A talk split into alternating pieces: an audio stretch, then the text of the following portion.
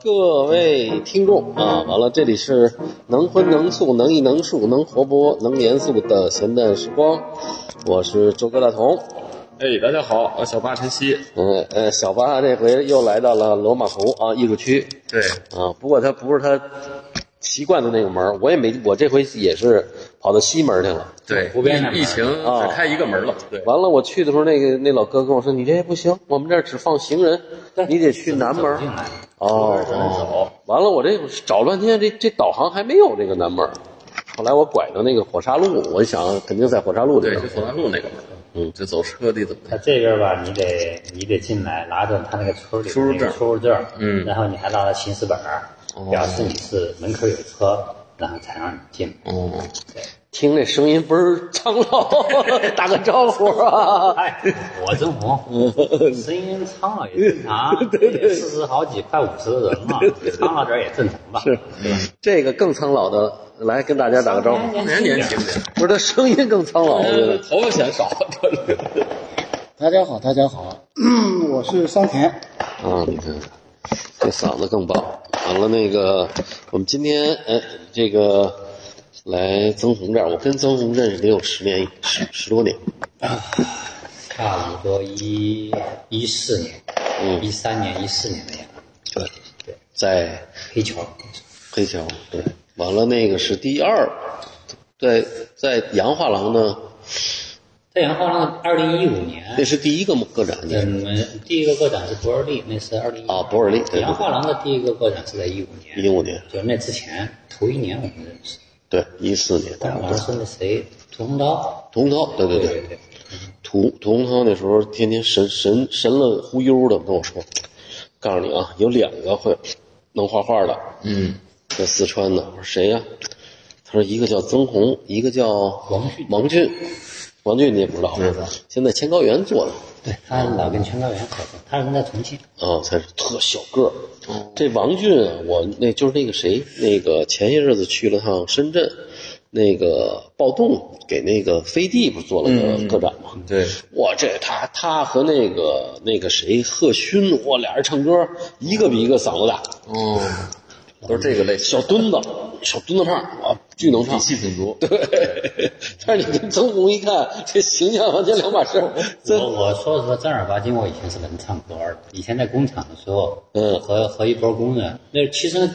其实那波工人，你别看真的是特别热爱艺术，但是他们就是自己能出手的音乐，嗯自个儿做音响，音响全是自己做的，哦做完以后听了，然后我们就一块儿弄了个乐队。那时候我是主唱，哦，但是我们不会写歌啊，就唱别人写的流行歌曲呗。嗯，那个时候挺能唱的，那现现在不行，曾红应该还是能唱，现在真真不行，这个你得天天唱。嗯，得给得给那个他的乐节奏感，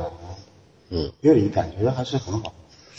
不行，他这个我觉得还是得跟那个气场得蹲死。嗯，你不敦实没气呀、没气你血重的瘦子好像都曾红现在每天睡四五个钟头，自从有咱们家孩子，天天照顾孩子，画画的也少了。辛苦，对，这两年好一点，嗯，因为有时候岳母在，岳母因为很多时候啊能帮你岳母在帮着我们接受，是就轻松不少。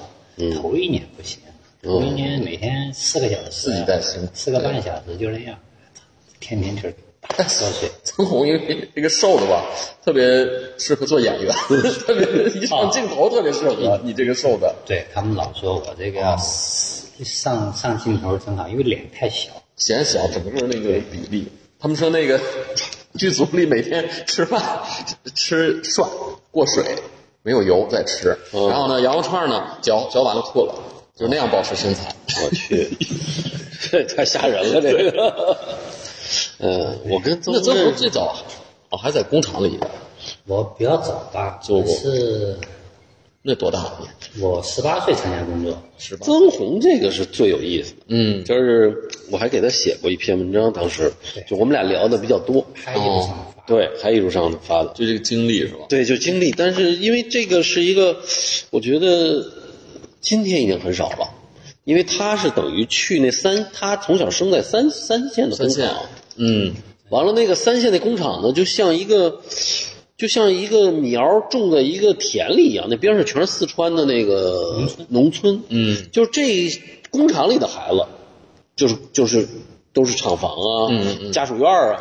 完了呢，他完了可能自己还有学校是吧？啥都有，啥都有就跟一小镇一样。对学校、医院、幼儿园，他，就是生老病死全管了。你就是，比如说一个围墙是吧？嗯就是咱们在那在那单位里待着，嗯，生老病死你都不用出那个门儿，嗯啥都有。所以他就是从小在一个完全社会主义军营式的那个、那个、那个、那个、那个成长，但是他出了院儿边上就是孩子，就是那个纯农村，而且还特别穷。当时四川很穷吧，四川一直都穷，一直都很穷。哦对。现在是不是好点儿？现在现在它城市化建设之后，就是相当于这个城市扩张，就正好扩张到我们当时那个厂那儿去。嗯嗯这个这个特别有意思，这个这个厂空了，几千职工没了，就变成废墟了。嗯然后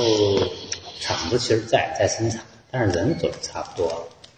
但是呢，对面呢修一个万人小区，就把所有的农民都聚集到那个。这我觉得这两种景观呢特别有意思。以前周围全是大农村，嗯这边一个大工厂，里面几千人，热火朝天的。现在这个地方破败了，全成废墟了。这边万人小区来了，所有的农民聚在这儿，嗯就是此消彼长。嗯它就是那个那个那个城市一扩张了之后，周围的全拆了，是直接接壤啊。呃，就一就马路对面两个大门正对正正对面，特别有意思。那这个厂区现在工工厂呢，这些是这样，工厂在生产，但是呢，人呢，因为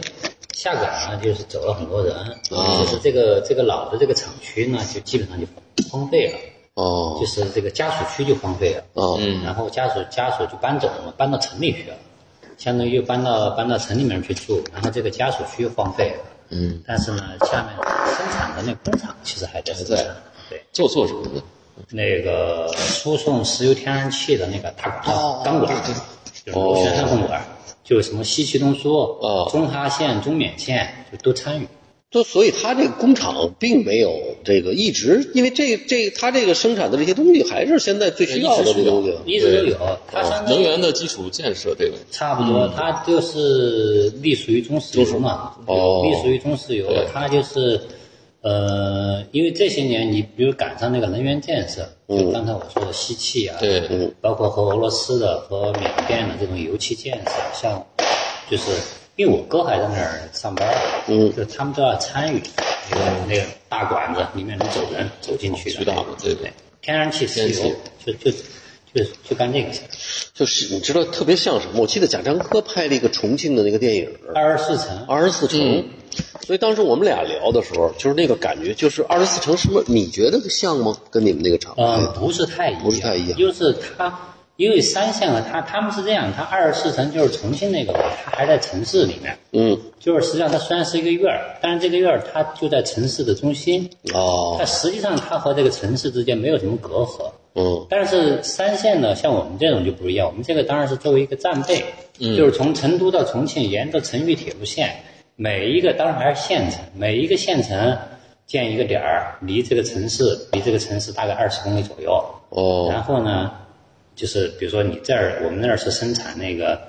输送天然气钢管的，嗯。再过几十公里下去，下一个站又隔几十公里修一个天然气压缩机厂，再往下就是它是这样的，然后顺着它会沿着那个成渝铁道这么修下去，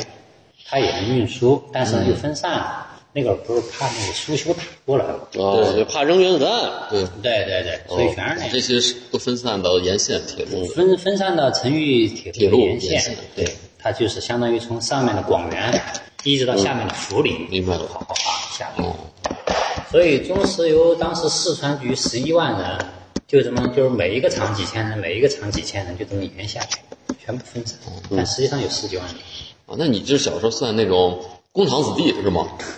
属于哦，这种。他就是工商子弟，所以这哎工商子小学他跟我说的都在厂子里，因为因为曾红那画我第一次我没在博尔利那儿看啊，就因为我那时候跟皮皮还不太熟，我在这个这个洋画廊第一次看，我觉得很怪。第一个它就是很白，当时有很一张白的，有点像那个宣纸的感觉。当时那那个就是那个就是那个啊，对，我记得有一对有一张白白的，白白的，完了白色的，完了剩下的就是就是工厂的那种那种完全那种军营式的那种窗户啊，什么那什么，反正就当时我觉得很怪就社会主义建筑那小种，方块儿。对，啊，小方块儿，因为这个是比较早的那一批，就第一批做个展，嗯就是它有形象嘛，就是它其实是一个，就是工厂建筑的外立面，嗯，就是呃工厂主要是那个工人宿舍，实际上当时做那展览吧，其实没有太想清楚，你就完全从自身的那个情感出发、经历出发，其实回过来你过几年再想，你画的是什么？其实你画的是工人宿舍，嗯那你我就会问自己，那为什么要画工人宿舍？嗯，对，那实际上到你看的第二个展览那个时候，就往前推了一步，就是它具体的形象没了，就是一些方块儿。嗯，那这方块儿呢，就是相当于是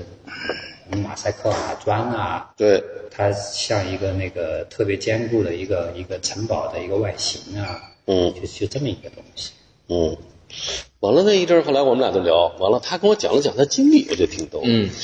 他好像你是他是算一个就是那种，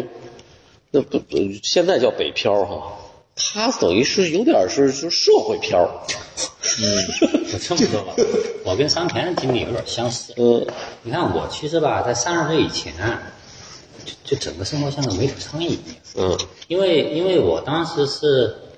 呃，我是属于委培。你比如说中学毕业，嗯，工委托培养，对，嗯我知道工厂对把这个工厂的子弟送到送出去送到就是同系统的里面去，去作为一个人才培养，然后你重新再返回工厂来为本工厂的子弟服务。服务那时候就上了一个师范学校中专，哦，就是也是属于石油系统的，嗯就是画画嘛。然后回去上学，回去上班，十八岁，十八岁就上上学。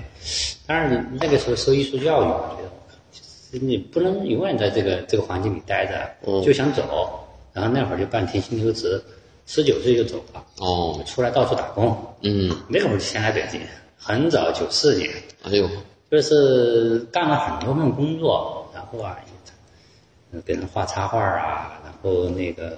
好像还带个书店干过，那是那是后来了那。是后来了。先画插画，画了插画呢，然后属于比较早的一波做计算机动画的，哇，哦，很早。刚那时候谁会用计算机？对没人会用九十年代，四八六，那时候用四八六。对对，四八六五八六还是找了份工作，在那个中科院第五研究所，他们下属成立了一个自动化部门，他们想做那个想做那个电脑游戏，哦网其实就是现在的网页游戏。网游啊，对对，那时候很早，但是单机版的。对就我们就去就去给他们画那个形象设计呗。哦。什么《西游记》画个孙悟空，嗯，画个什么蟒画个角色对画个蟒蛇，什么被被打死了之类的那种。其实干的还可以，但后来你又觉得，哎呀，就是还是做艺术吧，对吧？你就辞职，然后因为本身也不大，那个时候你就二十郎当二十岁出点头，刚二十，二十啊，九呃九九六年就不想就不干了，不干了又又画画呗，又画画，画画也觉得哎呦，是不是要去考个学，要学习一下前辈，去采风，要去边疆。那个时候有两个选择，要么去新疆，要么去西南。后来想去贵州，嗯，到贵州在那个山上住两年，就跟那个嗯布依族的那个那个少数民族，我就住他们家里，就交流。住了两年。前前后后两年吧，其实一共有四年，就是第一次是去住两年，不是，那你平常干嘛呢？白天干嘛呢？哎呀，画画。那个时候就是那个思维吧，就哦停留在什么时候呢？要去找色彩，找阳光。哦就是那个那个方法，画画的方法啊，连笔触都学在上的。哦每天扛着油画箱爬到山顶上去画对面的山，哦，啊，就就是那画画画窗口的玉米地。嗯，就是就是因为因为实际上我们的世界观都是被后期塑塑造的，对呀看书对吧？是嗯，被塑造的就就就那么一种情况而，且那个时候人也比较，是不是生活也比较简单，花不了多少钱。很简单嗯啊。那个时候生活挺简单的，反正就在那儿生活了两年，那也不卖画，也没人买。没感觉。那时候不知道，还不知道会 那时候也没市场。也没市场。九呃九七年、嗯，九六年、九七年两年在贵州，就住在那山上。没没有不会做小姑娘又来了一个帅哥，给这搞个对象啥的。那个那个那个山吧，就是相当于，呃，它其实离贵阳市还挺近的，在贵阳的花溪，离贵阳市大概就十几公里。王俊现在就在那儿，哦，王俊现在花溪我好像去过，那是一个旅游区，现在好像开发的不错了。对，对对就就就是这样。后来又回去又上两天班，王俊文时常在川美上课嘛，他怎么？他是贵州大学、贵州大学、贵大贵州美院、贵大艺术学贵大艺术学院，贵大艺术学院的老师。所以他可以就近去那个。对他半年等于在贵州，半年在好像在四川吧。对对，嗯，然后就又回去上一年班，又回工厂上一年班。没钱了，是对，是哪个工厂？还是你们家二以？前的工厂，我不是办的停薪留职吗？哦哦，又回去复工，哦就那钢管钢管厂是吧？嗯，不是，我是在呃资中机械厂，是属于就同一个系统，生产那个天然气压缩机。就哦你不打井吗？打了井之后，你得把天然气压上，泵上了。对，它是生产这压缩。机一下子那技术含量又高了一点，从无缝钢管上升上升到了压缩机了。这差不多。无缝钢管是我小时候长，不是无缝钢管，螺旋焊缝管是我小时候长大的那个厂。我爸、我哥、嗯，我嫂子、我妈他们都在那厂。呃，问一下，螺旋焊缝管和无缝钢管之间有什么区别？无缝钢管相当于是这样的，它是铸造的。你比如输送自来水，嗯，城市管网用那个，当然还有枪管。嗯，但是呢，螺旋焊缝是这样，但是你你比如你城市输送自来水什么的压力不大，嗯，但是你输送石油天然气那个压力得多大，哦它那个管子吧，它是得一整根那个这个一卷儿一卷儿的那个钢板儿，嗯，然后用螺旋焊起来，慢慢慢的像螺旋一样焊起来，压力很大，这样它才能承受那天然气的压力。如果是用无缝管，砰，肯定就爆爆了。所以它就是两种不同的那个使用方式。那接下去呢？然后接下去就上了一年班，九九七年对吧？九九九九。九九八九九九年回去，回去之后，然后呢，我就没事儿老去川美。我有个朋友，小时候发小叫赵波，他他在川美那个时候，那个时候他们就是在做当代艺术。我那个时候就老去，我觉得这个挺有意思呀。这挺好玩的。这这个很有意思啊，因为我们以前画，那个时候我操，我一看，因为以前在北京上学是上班的时候就见过那个方立斌他们的画，就没感觉。那个时候脑子还停留在那个什么，就是去大自然找色彩那种。嗯嗯嗯嗯。然后那个时候去看，他给我给我就给我介绍什么叫当代艺术，然后我就老去老去，然后有一天我正在那儿跟他聊天呢，下面打电话过来说：“你还不回来？你们厂几千人现在就就只剩下几十个人了。”下岗潮下岗潮来了，又买断工龄。哦，我一想，哎，行，这条路我。想走是吧？那就买断工龄吧。给钱了吗？给钱了。给了，有三万块钱。哦，那也不错。嗯，比比你说，说实话，你看，像以资中县为例哈，啊，那个时候一个很普通的工人，比如纺织啊，或者是河道啊，他们买断一年就给几十块钱，有的给到几百块钱。哦，就是你比如说一个四十年工龄的老工人，他有的比如一呃一年给个一百块钱，你才能给多少钱？我们当时一年给三千多，没有，我上我相当于上八年这头嘛，挺高的。八年关键你八年没正式上班还，所以这没有，你你呃，你平时留职你每年还得往回交钱。哦哦然后那个就是杂七杂八拿了三万块钱，啊。签了个按了个手印，签了一个，这事儿特别逗，也不能叫逗吧，我觉得这事儿其实是一个历史事件。嗯我当时从重庆回我们厂回志中坐长途汽车回去，第二天看那个大操场上，老工人围在那儿，把这厂长、党委书记全部弄到那个那个台阶上站着，下面批斗，就就是指着骂就是为什么让我们下岗？啊哦，为什么让我们买断？那那开会精神说了，你如果今天不买断，那可能下一步就是下岗。下岗，你现在你买断了，你还能拿个几万块钱。嗯，像那种有四十几年工龄的，能拿十几万那时候。嗯，那你如果是你你不买断，那后面那下岗了就不怪我们了，我们也管不了了。我们也不管了。嗯，年轻人也也都有工作不敢去，跟这次上海那个疫情一样，出面的全是老头老太太。嗯，弄了，然后那厂长、党委书记也不说话，就下面的群众就批斗，就就就喊，嗯，没用。我当时还给那个南方周末打电话，我说你能不能过来看看？我打找了他们那个那个记者站的电话，他们说，哎，他们这个事儿太多了，哎你们这个事儿没有点击性，我没法报。对，你们这还给钱呢，还不给钱呢，对吧？直接关门的也有。这事儿反正挺有意思的。当时你知道，当时那个那个那个，他们就是还还有一些就是内部的一些什么什么，嗯就是他们比如说可能就是几个领导之间啊有分赃不均之类的，就是要挑动一挑动一下那些，有很多事儿，嗯，就是反正瞎，反正就是在那个洪流当中，这个每个个体都很渺小。都很渺小。你你你想当时，你看像我叔叔辈的那些人，五十出头买断了，拿个十几万块钱，嗯，拿了钱不知道干什么。结果我身边就是和我同龄的人，包括我认识的人，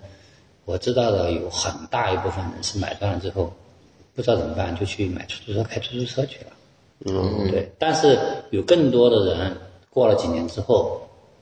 他们又重新回到这个工厂上班，但是呢，身份变了，以前是工厂的主人，对吧？嗯，就说因为因为国企或者社会主义工厂那个时候是有一个不成文的规则的，主人翁，你没有权利开除，对，你可以扣我的钱，对。但是你扣我的钱，我还能找你理论，我可以找你理是论的，这个主人，对，你。没有，就那个年代没有资方这个概念，但是有个管理层，比如说你是个经理，你是个这个这个厂长，对。对，没有说资方，今天已经都改了，那那个那个时候是这样，相当于，比如说你扣我奖金、扣我工资了，你得给我一个说法，对吧？我可以直接找到那个分厂厂长，或者那个时候叫车间主任，嗯，或者叫怎么着，我们我们可以理论的，理论凭什么要扣我的那什么？对。更不用说开除，开除了，现在不行。所以，所以再隔了几年，就是这些买断的、下岗的出去，就是没有活干，就是不好生存的时候，又重新回到工厂的时候，身份就变了，就是变成了新工人，就是对你不是主人了。比如我我忙是吧？好，来干点活吧，就是还发工资，不忙了走人。嗯，相当于那个时候叫减员增效，相当于通过这个方式，把很多工人就是从这工厂里驱逐出去了。对，我当时可能是不是确实也没什么订单啊？就像这种，嗯、以他如果要效益好的话，他也不至于这个，他他是这样，你比如说以以我哥以以钢管厂为例吧，嗯，在这个买断之在买买断工龄之后，头头几年真的是挺辛苦，哦，但是没几年赶上了西气东输，改革开放又又又来来来劲儿了，不是他是项目又来劲儿了，就是那个人对能源建设嗯。提上日程了，西气东输，然后中哈线、中缅线这些全部投入建设，一下活儿就来了。哦，活儿来了，然后那之前被买断的工龄的工人啊，你可以继续回来上班，每个月两三千块钱，然后呢，只不过就是没有什么福利了，没有任何福利了。今天还这样吗？现在也这样，哦，就现在其实你也你也可以在厂里面去干活，现在不过可能是不是钱多点儿？钱会多一些。哦对，它它有个货币超发的原因，其实也是这样。嗯。咱们这一段好像聊得快了，我我建议提议啊，就是说下岗这一段，就九九年下岗下岗潮这一段，就很多人其实是不了解的，包括我自己在内。嗯，嗯，我是江南那一带，就浙江的，没有那么多国企，就是我不知道周老师那我是北京的，九九年左右的时候是在做做些什么？我九九年就已经在法国上班了。我是因为是比较就是顺，我等于是上了大学是外交学院学法语，嗯，毕业了我就找了一家法国企业，我就在就我等于一直在外企，所以我对又在北京，在外企办事处，所以对这工厂的这块不是特别的了解。那您当时会听说一些其他的，比如说大家现在会知道比较多一些在东北的这个下岗的状况，比如说下岗以后重新这些工厂开工以后这些工人状况，和这些工人现在的社会保险体制是怎么跟他们结合的。这东西太复杂了，因为你看这个，就我了解的啊，你比如那时候我也看那个那个谁拍那铁西区，嗯，一拍多多长时间，也是表现那个员工有什么下岗的了，完了只能我只能从很二手，包括你贾樟柯的那些电影，你看那些，呃，山西的那个那个那个小县城的那些，呃，所谓的那种哈，就是他下岗啊或者边缘的这些，他是文工团下岗的。所以就是它很复杂，我觉得中国这个整个的这个没有你像你们浙江，你像北京，我小时候就是在这个浙江村，那些人就完全什么都没有，就是都跑北京来，就完全是后来自己就做揉皮子、做打工啊什么之类的，就是完全私企的。就是我觉得中国在这么几十年当中，因为但是我又我又在外企，所以我跟这个东西相距来讲离得比较远，所以我就是很边缘的在看这个。这个事儿看不了太清楚啊，因为曾红是他是你是等于他是从小就在这个厂子里头长，完了呃你也算一个边缘，你又等于又出来，嗯那又画画，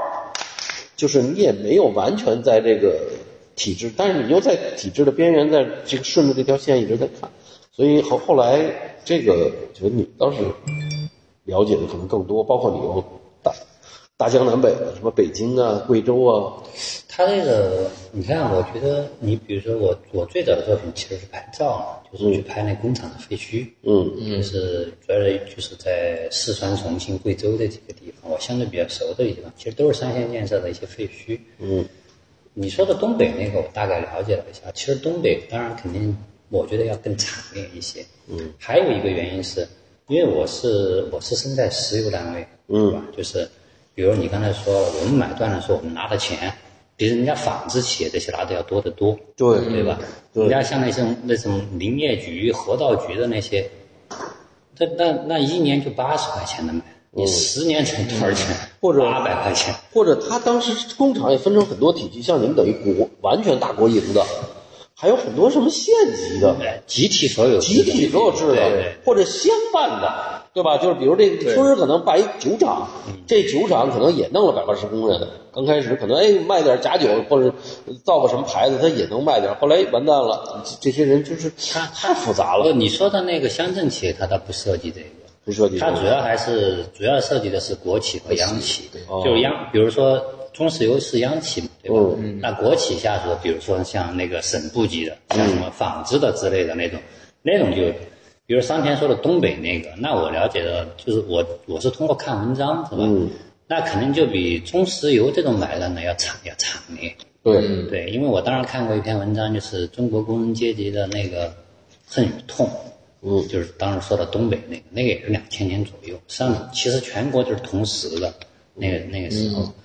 那我觉得，嗯，刚才来你们来之前，我跟商天在聊，就是说，因为我当时上这个学，上这个师范学校属于委培嘛，对吧？嗯，它是属于相当于给工人的一种福利。就是以因为我哥，比如说我哥是上那个职工大学，他以前钻井工人，他就上职工大学，然后成为一个技术工人，最后再提干，然后成为一个、一个分厂厂长，这样就是管理层管啊管技术，就中层的管技术。那我相当于是属于我爸是函授，函授了，然后最后成为一个一个嗯的经济师。哎，你家是不是在这工厂里头也算就是工厂里的一小撮知识分子？大部分工人是不是孩子就不会上什么学，就就厂里上个班儿就完了？是这样的呀，我当时考学的时候，相当于是我有两个选择，嗯一个选择是上技校去做钻井工人，因为我哥就是当时是上技校钻井工人，对，然后一个选择是就是这个工厂给你有一个委培，那你可以去学艺术，嗯。那我就选了这个。那实际上当时就说我如果不选这个的话，我就是作为一个工人，嗯，那我大部分的发小，他们就是上的就是这个技校，出来之后就是呃钻井工人、电工或者电焊工，嗯。就是应该我们当时班二十几个人，应该得有一半以上，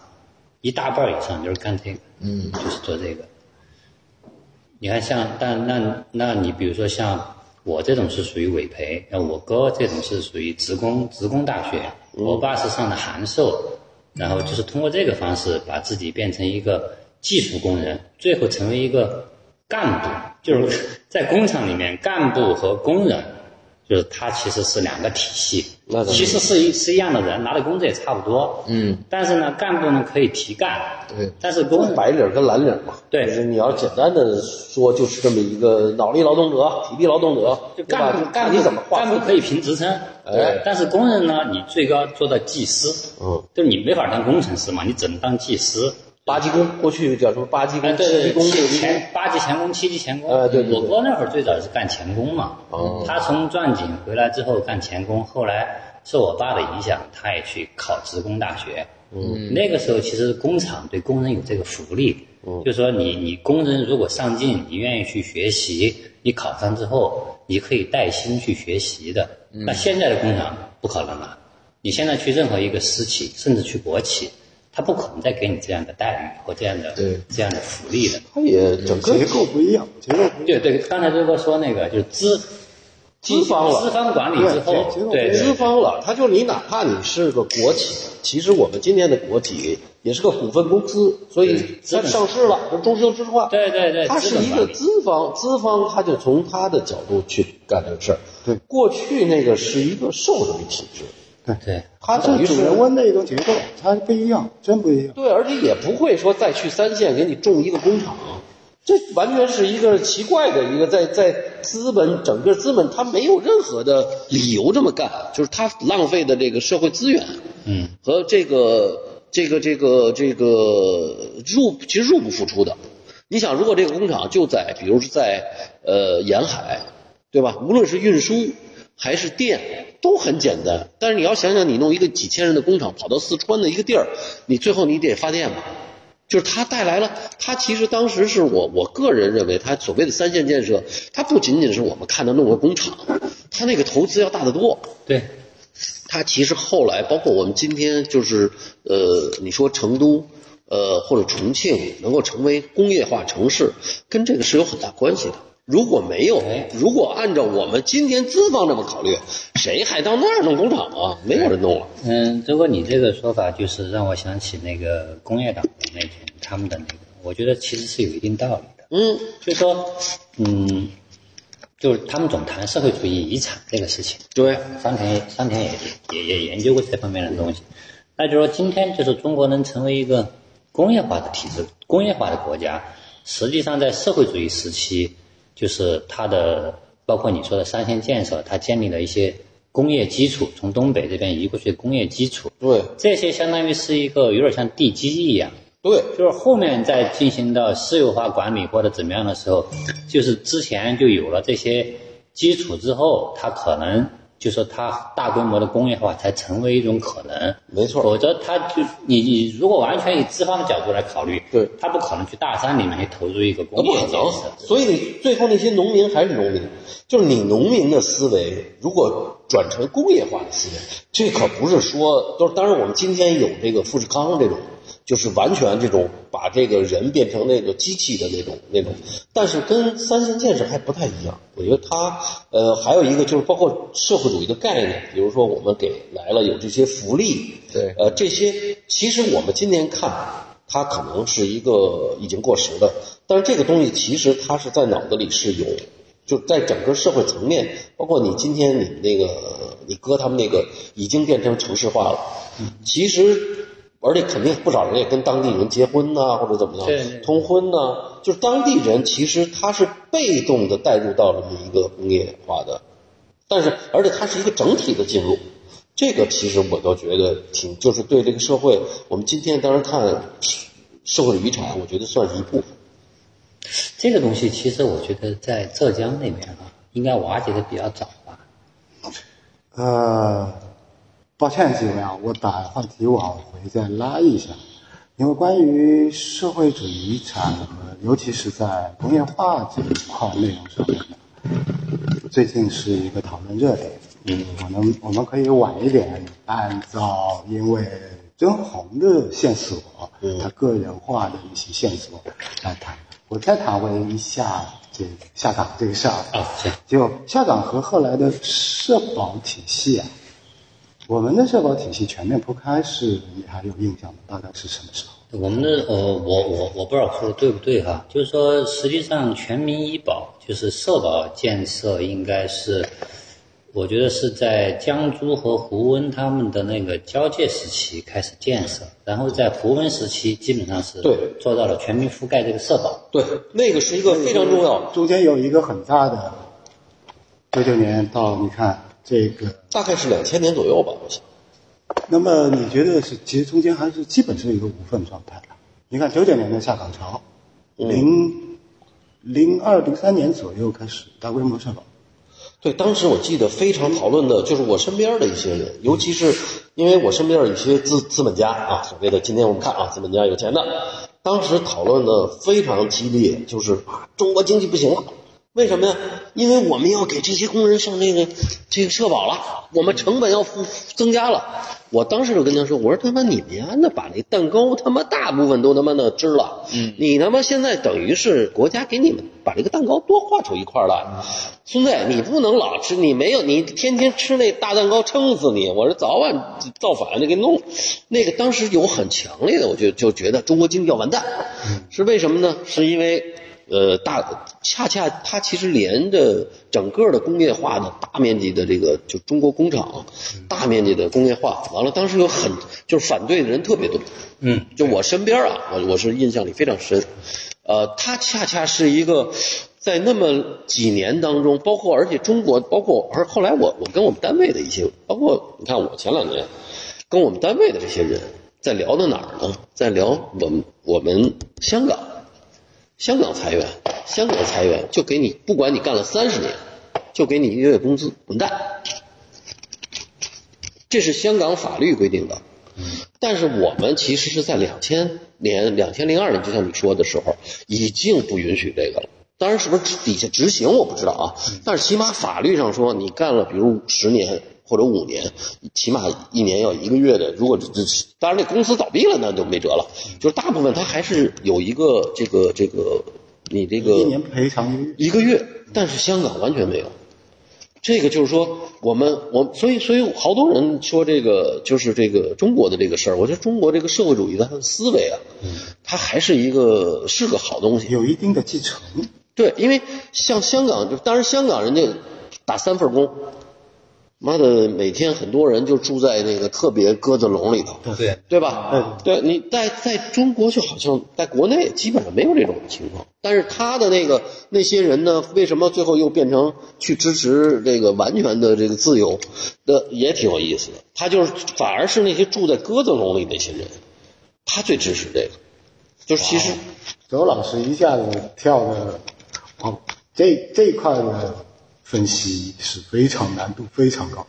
嗯，对。后来的他的那个心路历程是怎么来做一个转变？就香港居民的，尤其是在一些廉租公租房的那些那些居民们，最后他们的心态是怎么样一个从对，比如说国足的认同和国足这个认同的。逐渐对它很复杂，因为首先它的构成比较，你比如说吧，为什么说他们不爱国？他妈跑出去都没几个爱国的，我操！从他妈的国民党那时候对吧？四几年跑出来的，他妈的六几年他妈大灾难，我操！你想想就是那跑出去都是我操，都到这儿他妈要饿死的，你想想，家心里怀着嫉妒的，完了突然他妈的改革开放了，一个他妈的开着一个破他妈的车的司机家能在深圳养三房二奶，呀牛逼大，他怎么认同屁？他说你们都是我的孙子。这事儿呢，我们也就只能是就瞎聊天儿嘛，存疑，就只能说是存疑。这事儿就是说我想不通，我暂时不知道，我只能说是我是说不知道，不是因为我们这个行业，我是做空运的这个行业，嗯，就是香港的烂仔，嗯，就是香港机场不爱在香港机场办活的跑到北京来，来吧，说谁来没事还来，说大陆谁去啊？但是这帮孩子当时来了以后，恰恰赶上咱们改革开放，那时候我们天天去唱歌去。夜总会，我操！他们哪儿在香港去个屁呀？根本去不了。但是他到这儿，他就管你管理层了。我就说他的那个，就是他他很多的那个那种，完了他回去以后，就是他他他，而且他当时作为港，就这个管叫港怂啊，说的不好听。但是他那种牛逼的状态，港方港方的管理人员。对，但是他其实就是一工人。为什么呢？因为机场的那些活儿，你到到比如说他他到了国内，没有人会干。嗯。或者新加坡的，比如我们那个新加坡的这个地面管理公司来的就是当地很普通的员工，但是他这一套体系里头，他当时，哎，他会干，慢慢带咱们这孩子，咱们这波孩子一下全是，因为整个中国很多的行业都是零，嗯，对，嗯，完全是零。但是等现在明白了，这帮人回去了，这帮人有落差。为什么？那小孩儿、小徒弟儿，哎，都也成管理层了。这波人恰恰因为他没有太多文化，慢慢有个辉煌个五年、十年，也就慢慢慢慢，他又就就是你蓝领这个事儿吧，就是由于你没有学习、没有知识背景、没有进步，最后你你马上你又会有一个失落。就是我就这是我当然是咱但这个在聊的呢艺，术上面也是有体现的，因为那个年代就是零几年的那些年代，也正好这方这批港方的管理人员进来，港资进来，呃，港方的那个资本家、投资人进来以后呢，他出现了大量的歌舞厅，出现了一些消服装上的改变。然后有一批艺术家，也就年轻人吧，嗯，他会觉得这种方式是酷的，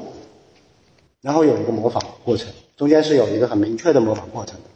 而且这个一直这个影响一直延续到如今的当代艺术圈。你我可以给一个比例，大概有百分之十到十五，到现在还是在走一批艺术家展览，就展览列表，每年的展览列表有百分之十五左右，是这种走向的。哪种走向？就是当时整个城市建设，我们对城市的图景的想象，它是所谓的全中国看上海，上海看香港，香港看纽约嘛。这个结构看纽约不知道，因为纽约实在太远，不知道看不清。那我们就大家看香港，香港看得清嘛。那然后他就甚至包括一批有一批学者，冯庆啊之类的，在研究这个所谓江湖文化，就新的一代的江湖文化、二奶文化是怎么出现的它？其实就跟这如果有紧密关系。如果我看啊，是其实是一种艺术权利的结构的变化。艺术权利的结构它是变化的很快，比如说它最开始哈，就是在呃这个这个我们说的这个圆明园或者什么那那批人，或者今天咱们讲 F 四啊什么这些，当这批人，比如说我们今天有写写什么立宪亭，对吧？呃，其实什么吕鹏，呃。刚出来这些人，他们有很大的艺术权利，为什么呀？因为国外进来的这帮老老外，他不知道哪些是中国艺术家，所以很多的国外的参展的机构就给他们，他们又比如有策展人手里有一些艺术家资源，完了当时国国外有中国艺术是比较那什么，所以他们有一个艺术权利的这个在江湖上，在野和在朝，在野的这方面，他们有一个权利，但是随着这些国外的这个。这个这个资方国外的资金的断裂了，因为他这东西干干个几年他就结束了，人家也没有人再投这个了，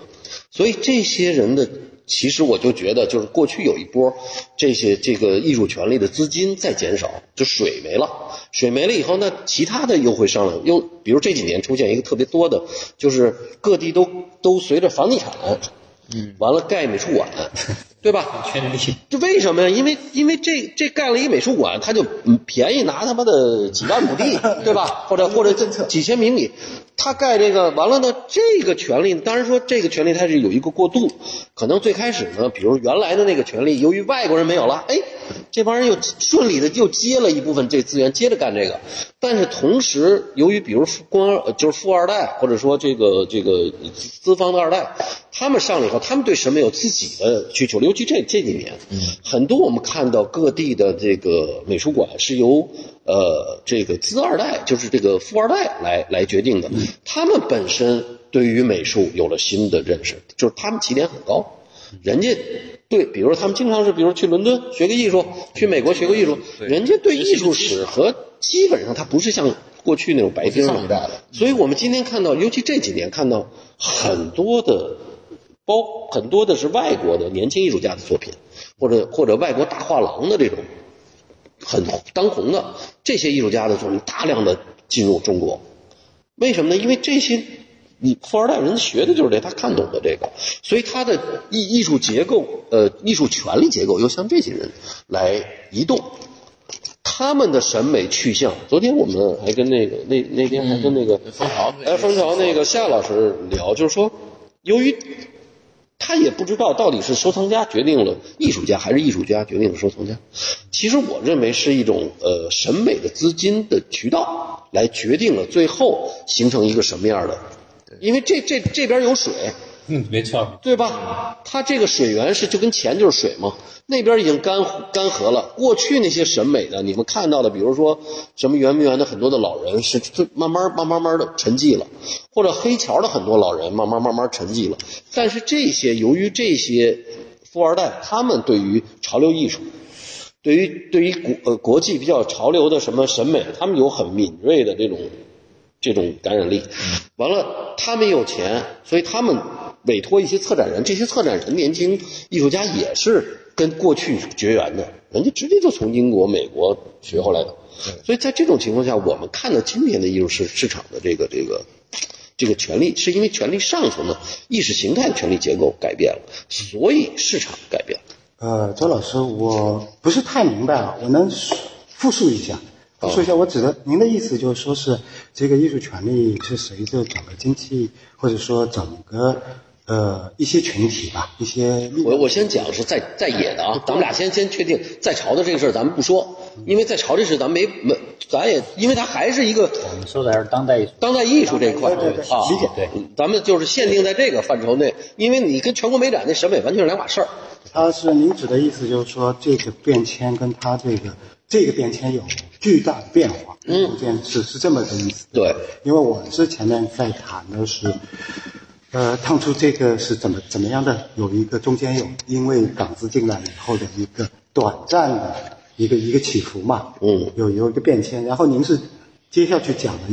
一些现在的，包括就最近几年的一个一个一个变化，嗯。就一些尤其是海外学学回来的一些年轻的，尤其是富二代了，嗯。他们在收藏以西方的硬通货为主的这些，包括不只是呃这个富二代，还有这个回来的策展人，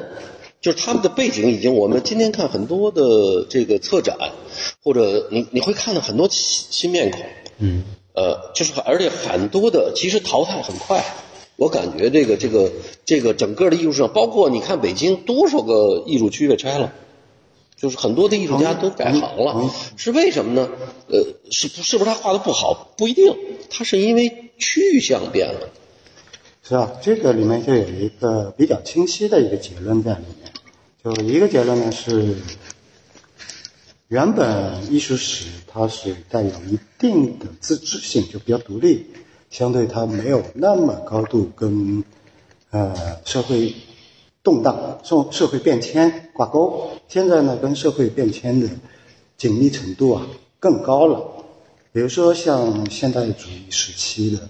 就一两百年前，或者说安格尔那个新古典时期的那些艺术呢，它是带有一定的自我行业性，尤其是刚刚那时候从艺术家作为一个行业，从手工行就手工行会啊，刚刚对刚刚脱离出来的时候形成的，就逐渐的都转移到了艺术学院这个时期，它具有相对的有一点独立性。那么现在呢，跟整个社会的审美态度挂钩程度更高了。其实一直非常高。我我我个人看啊，是比如说过去更高，过去那就是皇家或者是或者是贵族嘛，宫宫廷宫廷了，那钱都在宫廷那儿，宫廷拿出钱来就是什么？完了，当资本主义发展，比如荷兰开始了，比如荷兰开始以后，他就资本主义发展以后，那资本家他有钱了，他这个钱他就买他喜欢的了。他因为他们家他不能跟不能住在凡尔赛，他就住在小房子里了，所以这个权利他自然他就我觉得觉得一直只不过有些是隐性的。有些是很明确，就是过去是一个官本位或者是朝廷贵族的时候，它是很很明确的。随着经济发展，越来越看不到，大家觉得哦，好像不是那么回事，其实完全不是。我我个人的看法啊，我是基本同意您这个哦看法。然然然后我比往前再推一步，嗯，因为这里面有个悖论，这个悖论是什么呢？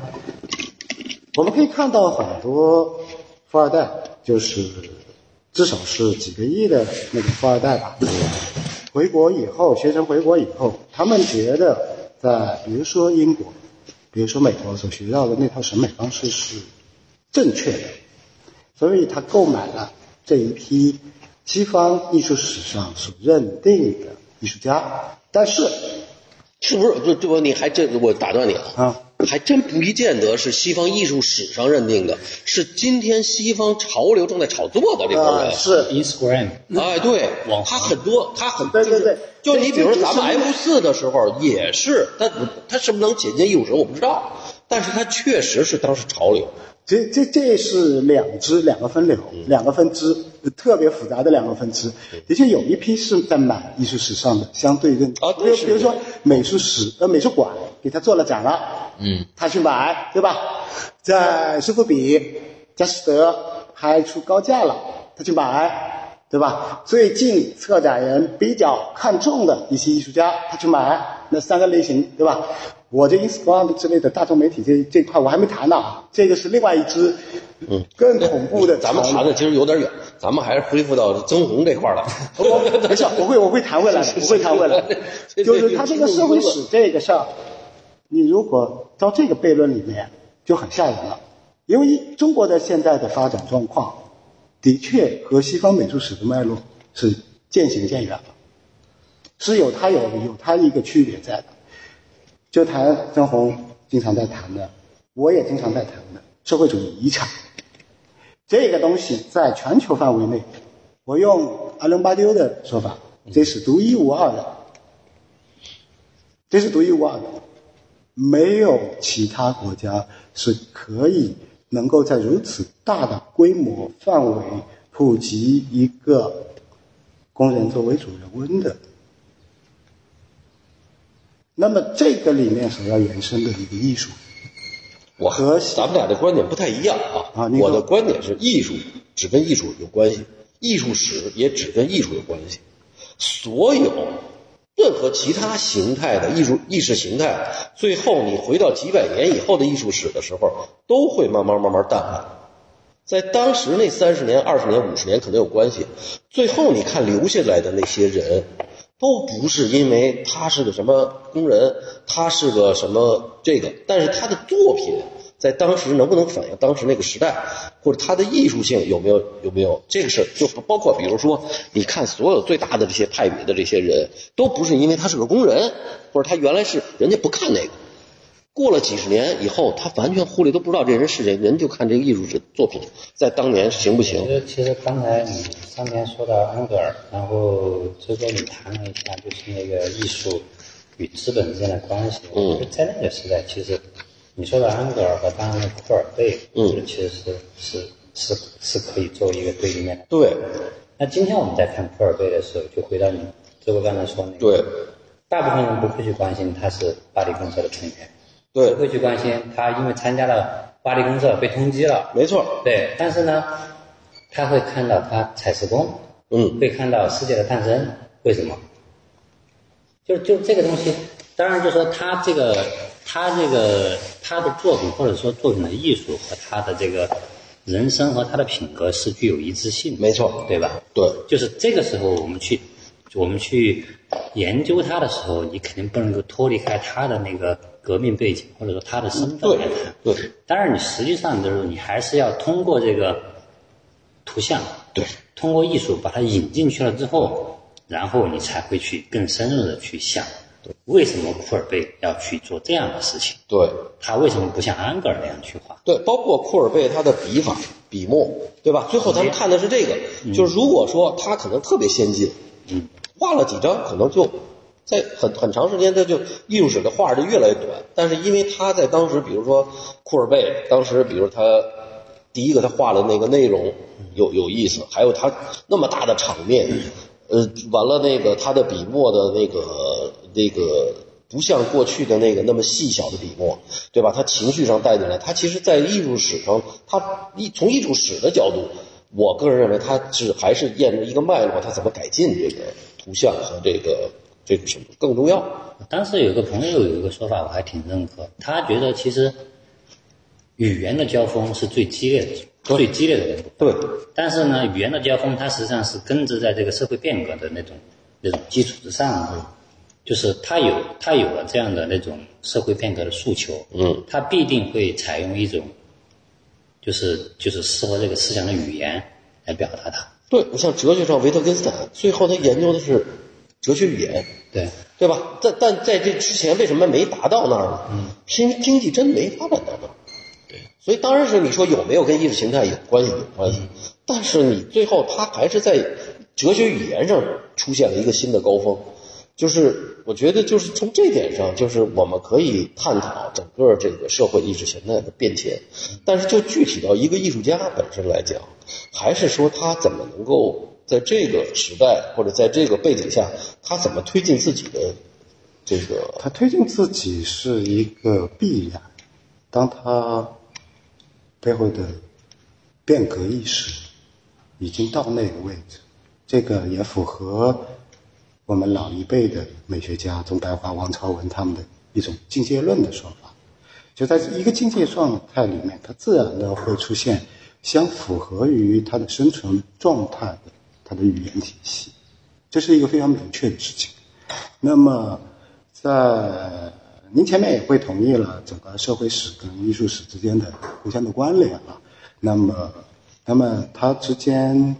呃，比如说，呃，像我们还是回到回到回到曾红这边的话，那个批阶段，它短暂的，就是曾红，比如说在杨画廊当时做这批展览的时候，有过一批跟曾红同期啊，同期在做展览的有一批人，正好当时是在批小清新，你还你还有印象吗？这我这这我只对这个词语有印象，就小清新到底是什么东西？我都对，我也，呃，小清新我也不，我倒知道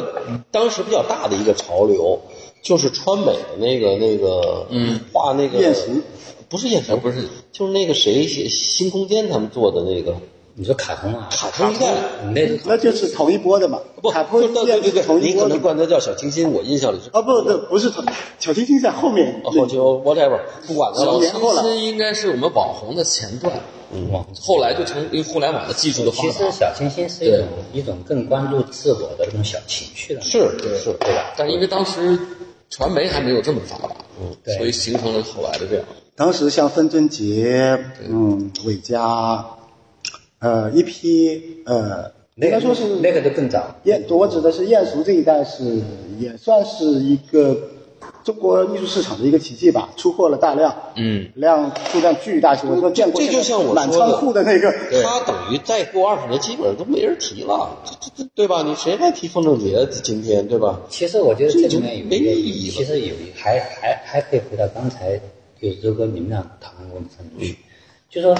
他这个语言，我觉得第首先第一个就是语言不可能超越思想，嗯，然后第二个就是这个语言所附着的这个思想，如果说这个东西它本身就不成立或者本身就有问题的话，这个东西这个语言最终也是会烟消云散，它留不下来的。是啊，你看美术史上其实是有一个非常经典的案例的。你刚才说到库尔贝安格尔，对吧？他们俩其实都算留在美术史上了，有多少人写的美术史不同版本的都留了。但是呢，后面一点，当我们提比塞洛，当我们在提呃梵高、塞尚这一批的时候，我们没有提过法国的皇家沙龙吧？就是有啊，就是布格罗嘛，对吧？这基本没有了，基本这一段就基本是属于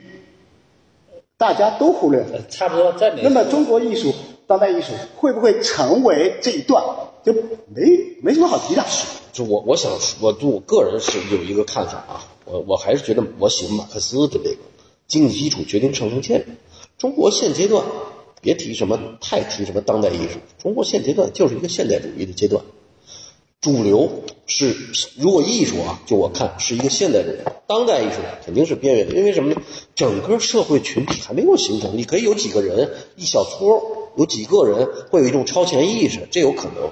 但是整个连社社会上的整个社会的审美，连现代主义还没到呢。差不多，我觉得周哥这个说法，实际上它是一个还是比较现实主义的一个说法。就是说，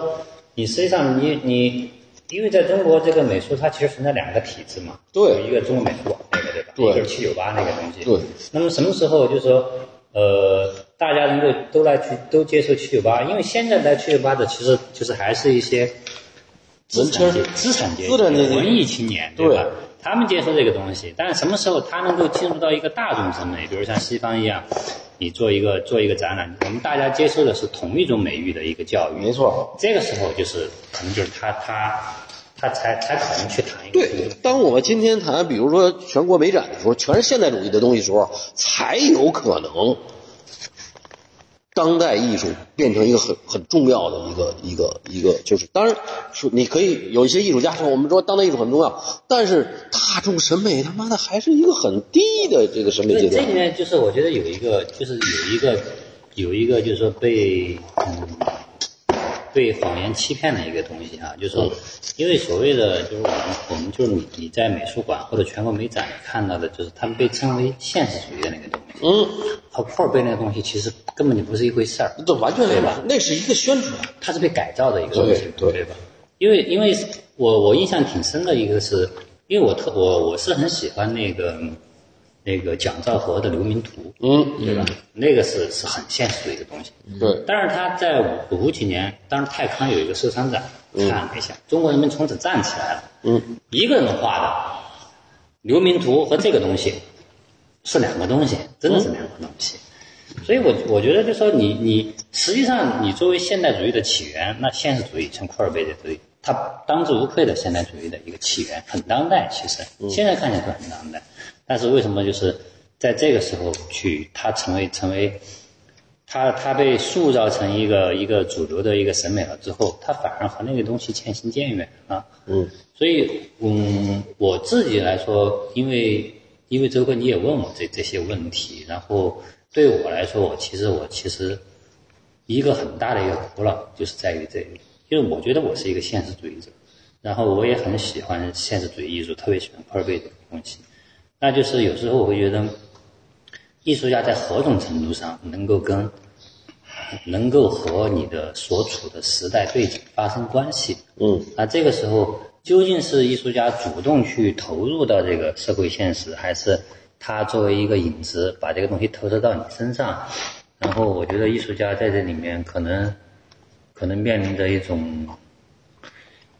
我觉我自己是觉得会有些分裂的。嗯，对，因为肯定是分裂。对，因为你谈到现代主义，现代主义艺术，那现代主义艺术实际上，嗯，比如我们都受都会受到那格林伯格的影响，对吧？就是，嗯，你要去掉去掉这个现实的尾巴，但是呢，就是从我自身的你的经历来说，你所看到的这些东西来说，你又不可能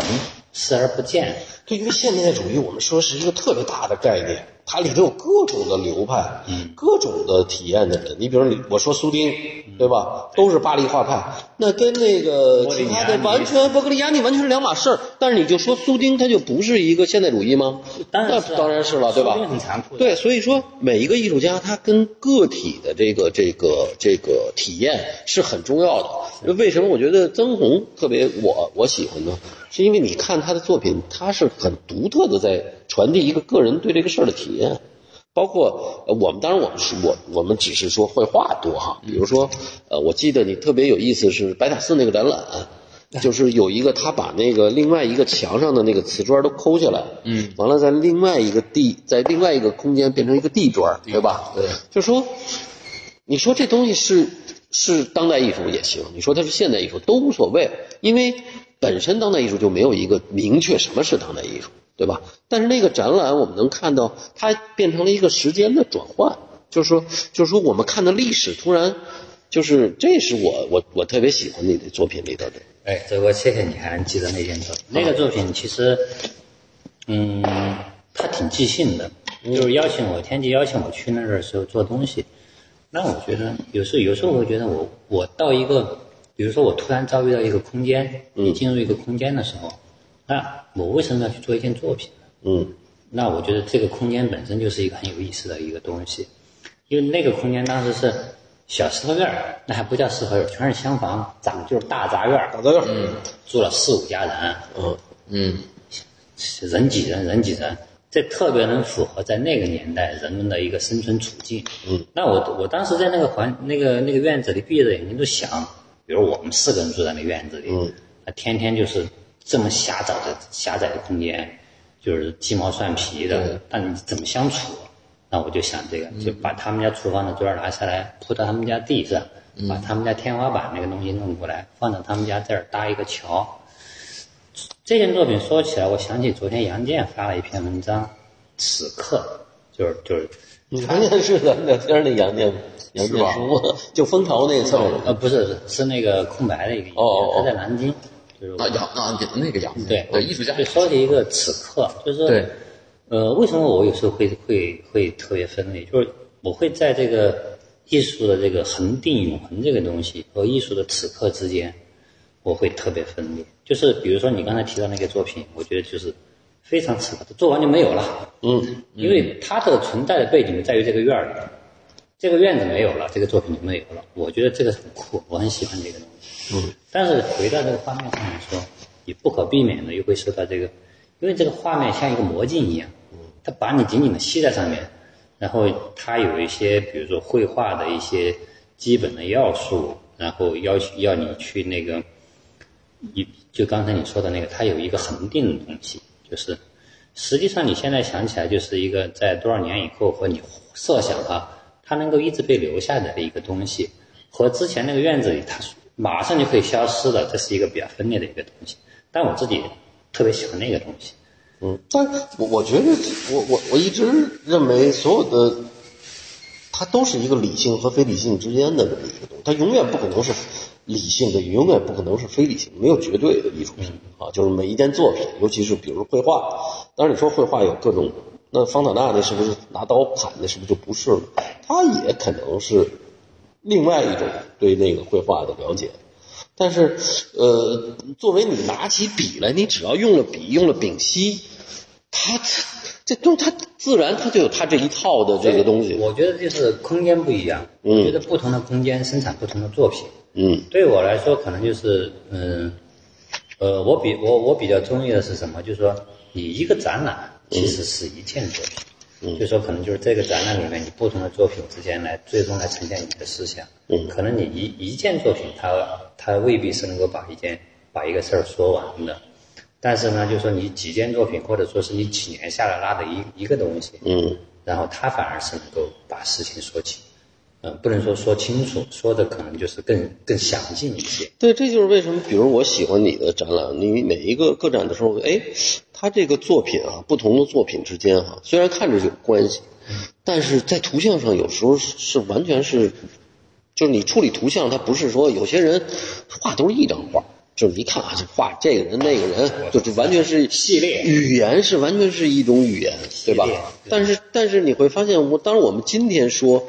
这个这个绘画的时候，或者说做做一个个个展的时候，他你完全看看出这个艺术家非常真诚，就是在画这种处理这个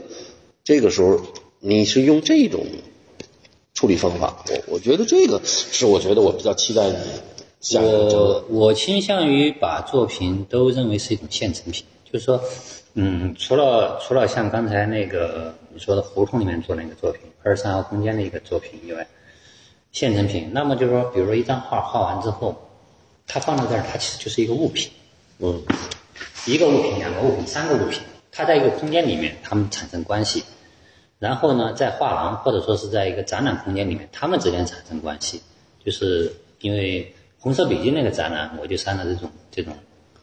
就蒋伟那个空间图的展，我是按这个思路去做，就是说，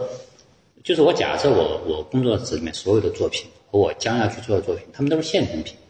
就是它在一个空间里面，就是就是像日常东西那么放一下，比如该挂墙上的挂墙上，该放地上的放地上，然后那么在现场摆动一下，那他们之间就是在空间之间自己发生一些关系，这个关系呢，就是可以通过我的解释，也可以通过观众自己自己的感受去去找，就是能找就找，找不到那就是那是另外一个关，那是另外一种，嗯，就是我倾向于把所有的作品。都当做一种物品来看待，我觉得这个是目前我这是我可能唯一能够想通的一个一个。我吧，你你理解这是什么意思？理解，我怎么觉得有点玄乎？反正就这个东西它，它完了之后跟你没关系，它是一件自然的物品。嗯，然后他可能就跟这个跟这个工作室跟这个房子有关系。哦他如果扔出去，它就是一件物品。我觉得，我觉得这个是那你怎么？那你完成的那一刻，完成了之后就跟我没关系了。哦我觉得，我希望我能做到，我知道我未必能做到，哦 但我希望自己能够做到这一点。哦 OK，所以所以有些画你能画很长时间，一年或者什么，就觉得这这个物品还没有完成，是这个意思吗？就是这个物品，反过来说就是这个物品，就是它在这个空间或者在此此刻的这个时候，它它不合适，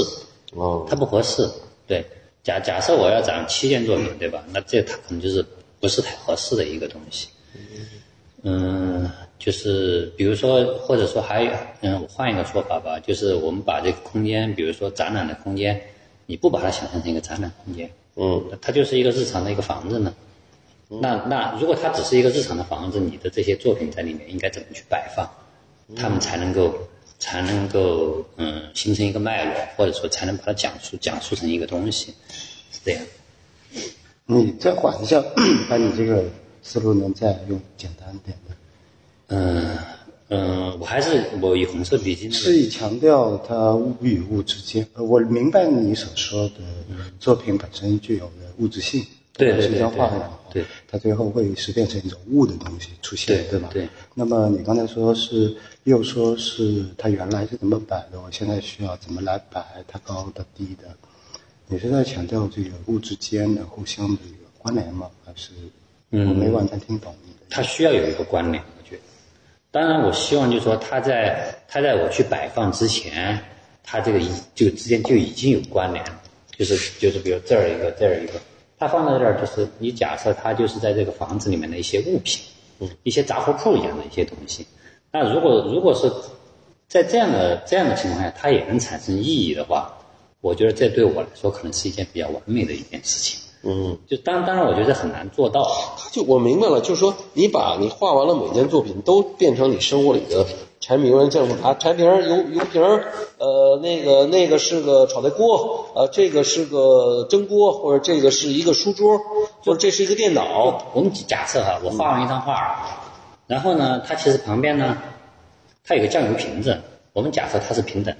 嗯，它们之间就不存在一个艺术品和一个生活品的区别，他们都是生活中的。在你脑子里就是平等的。那，我希望它是这样，啊你希望就至至少至少就说，主观意愿是在我的主观意愿上，我希望就是展览能够呈现的时候，我希望把他们都当成一个很日常的物品，嗯，这样是最好。你还在一个搏斗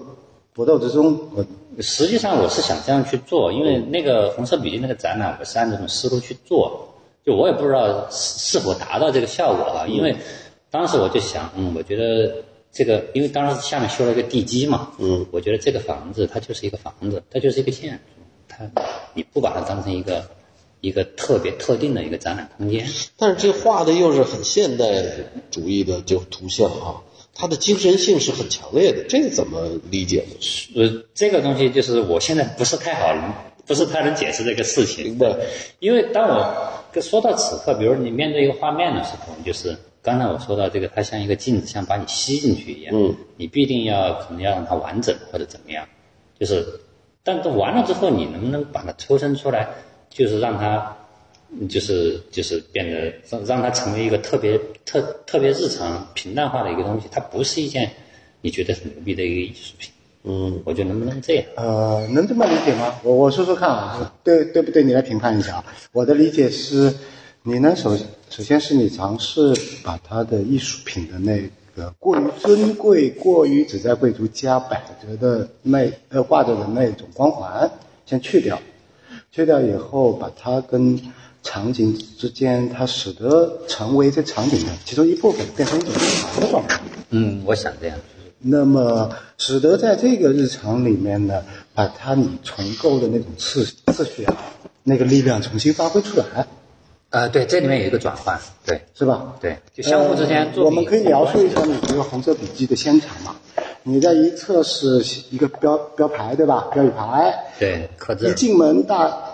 大面积的呢，是一个高了大概十几公分的一个地基。对是它方面还是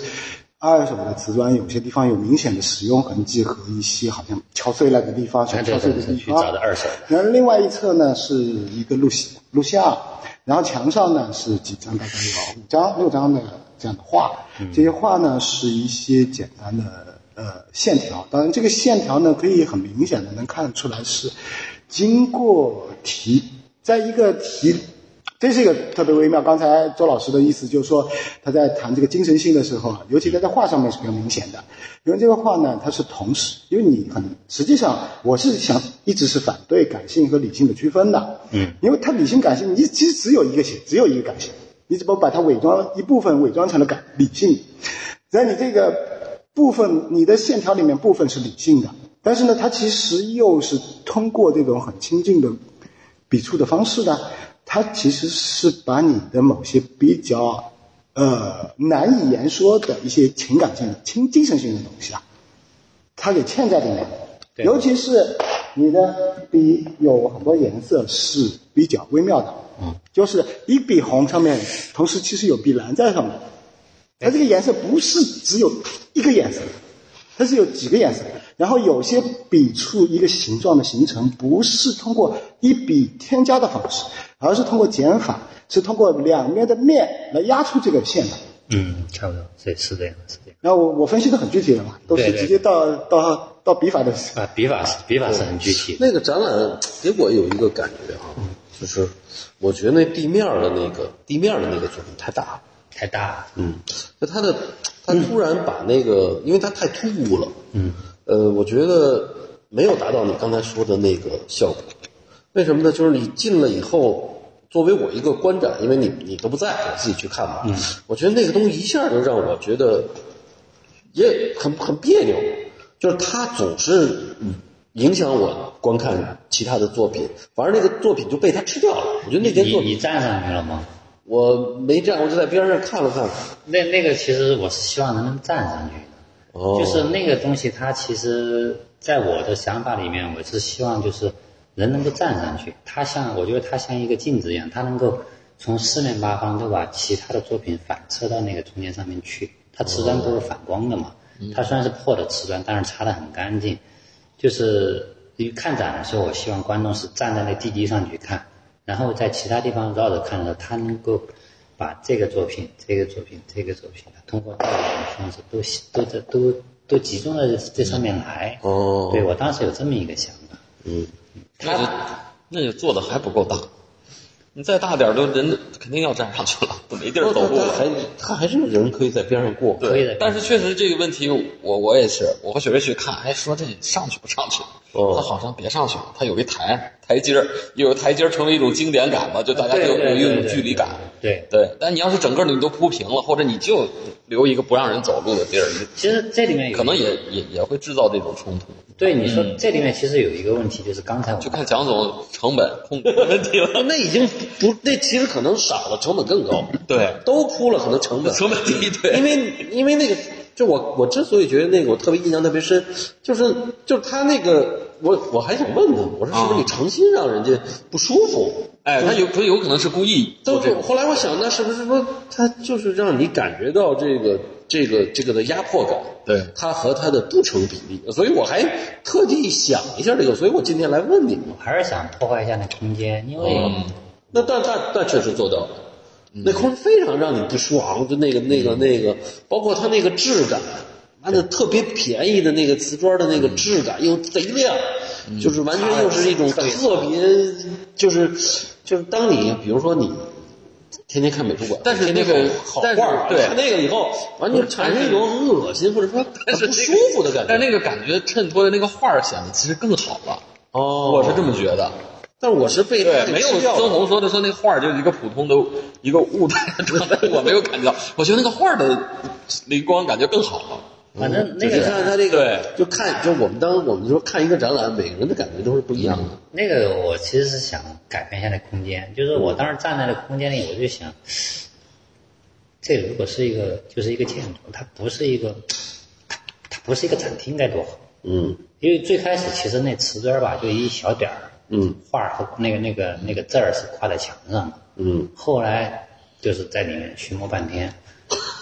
太高了，抬了一个地基起来，嗯把它加大，开始不大，哦，加大，对开始不大我觉得这样对了。嗯，然后呢，首先来说把空间破坏了。是确实破坏了。空间破坏了，相当于就是因为好多人，因为为什么这里面有歧义？因为那里面两个录像都是拍的劳动者，嗯，一个老人捡砖头，然后另外几另外两个妇女也是在那儿捡。我怎么记得这跟你在那草场地那个小空间，那老外那小空间做那有关系？望远镜不嘛，就那对对是吧对，其实这个这里面展的那个几个劳动者，就是从那里面又重新又捡出来的。对嗨，我还就跟我看看，哎，我说怎么跟那有点像？跟那个项目有点。有关系的。哦，对，重新捡，因为我我喜欢反复的用素材。嗯，就是把自己的素材反复拿过来，就像比如说画，比如这个画儿这个形状就是从这上面来的，嗯，那个形状是从这从这儿上来的，嗯就是他反复的使用一个素材。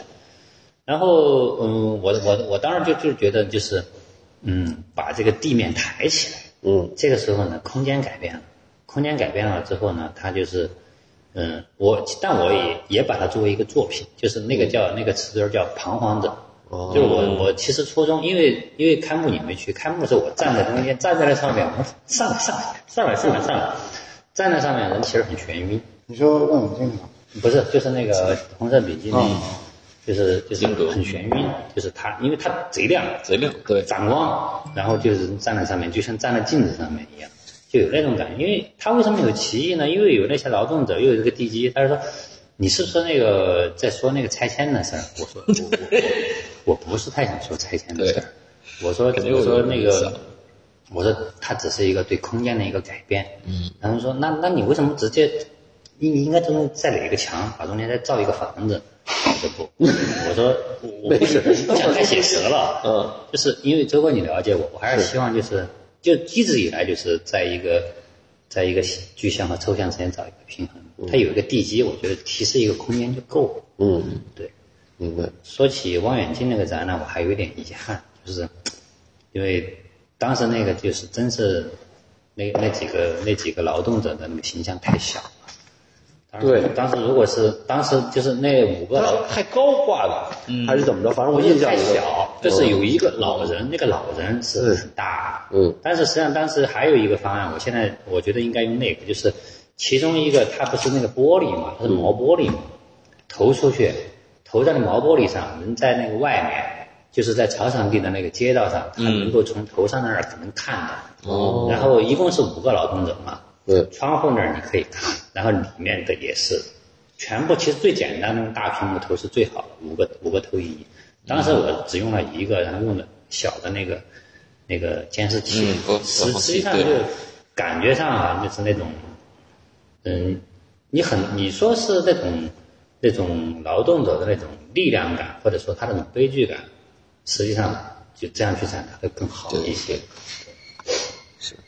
就现在现在就想起来是，对，以后有机会还可以更好的标的。对，可以再展示对再重新做，他这个素材他接着重新，再找一个空间，再他必须得根据那个空间来做对对这个事儿。对这个就是当这就是当代艺术好的地儿。我觉得就是嗯，同样一个东西，我觉得它的意义是被空间赋予的，就是在不同的空间，你可以去反复用一个东西，然后它其实产生了那种奇异，呃，它产生的意义或者是不确定感觉是是不一样的。嗯，因为因为我觉得对我来说，我刚才提到这个作品，它为什么是现成品？我觉得对于一个展览来说，所有的作品，哪怕是你完成的作品，其实它只是展览的一个素材，对吧？嗯。它通过作品与作品之间的关系，就像你去你在一个画面上，你通过素材，然后在展览上通过作品，它其实是一个是一个套一个一个套一个的一个关系，就是你的每一件作品其实都是你展览的一个素材。嗯，从这个意义上来说，一个现成品的一个一个东西。但我的问题就在于，就是说我在这个现实主义和这个和这个就是此时的这个现实和一个和一个画面的一个恒定，或者说说你希望它是永恒的这个东西，就是我一直觉得我我我比较分裂。我当然，我觉得这个分裂可能也可能是我个人的性格上的一个缺陷，嗯，但也可能就它本身社会就是分裂。嗯，对就你的体验嘛，对，就是我体验就是一个一个一个分裂的一个东西。嗯这个这个这个非常强烈。嗯你可以聊得慢一点。一般的博客都是大家都急着抢话说，说的太多。你可以说的慢一点，慢一点，想想完咱们再慢慢的来说对。这我们这个博客不用，就是聊天儿对，因为桑田他是老做讲座，对他他希望就是能够特别有条理。对，我们这不需要条理，我们这恰恰就是你瞎聊，完了你去让听的那个人，他就等于是，哎，他可能能听出点什么来。通过剪辑，通过剪辑，我们这不剪，也不剪不怎么剪是吧？啊对，就狼灿他不是那个只要审查能过都不快剪手。对，狼灿主要是万一说这个哪个嘉宾觉得哪句话有毛病，他有有口误，你比如说我房租十万，我一下说成一百万了，这个问题比较严重。他说这这段给我剪了，只有这种，一般没有，一般你审查都没有问题。嗯，因为咱们说的这这个个是聊天的一个是一个优势，效率。嗯啊，效率上面呢，其实就像我如果一段时间一周两次讲座，然后讲了这个足足三个月，我自己都觉得我车轱辘话。不是你是不是觉得我废话太多了？我哎，周哥那边，厕所在那里。对，那那个屋进去，就感觉是车轱辘话特别多，是就是所以很多讲座我就开始推了，推了就是宁愿，比如说一周我讲一次，我会觉得我讲出了一些新的东西。那么对，那你这个就是有还是有思考性的东西，你得你不断的得反。但这这是一个必须的。这在众生喧哗，你跟画画一样，你画画你天天画太快了，就就这个水了嘛。哎，香甜，我想问，你说那个就是你们做那夜校，就是我记得你最早是在那个之前是在那个所以缓城你做过一次夜校，然后后面你现在跟李佳和他们和卞卡你在上海做那个夜校，就是就是夜校这个话题，或者说你关注这个东西是是从哪个点进入的，或者说为什么要去做这个东西？因为我为什么问这个问题呢？我就是提取的很好。就是就是刚才我提到我的教育背景，包括我哥我父亲，就是他们这一代人，就是从工厂里面出来，就八二年的那个时候，就是有夜校，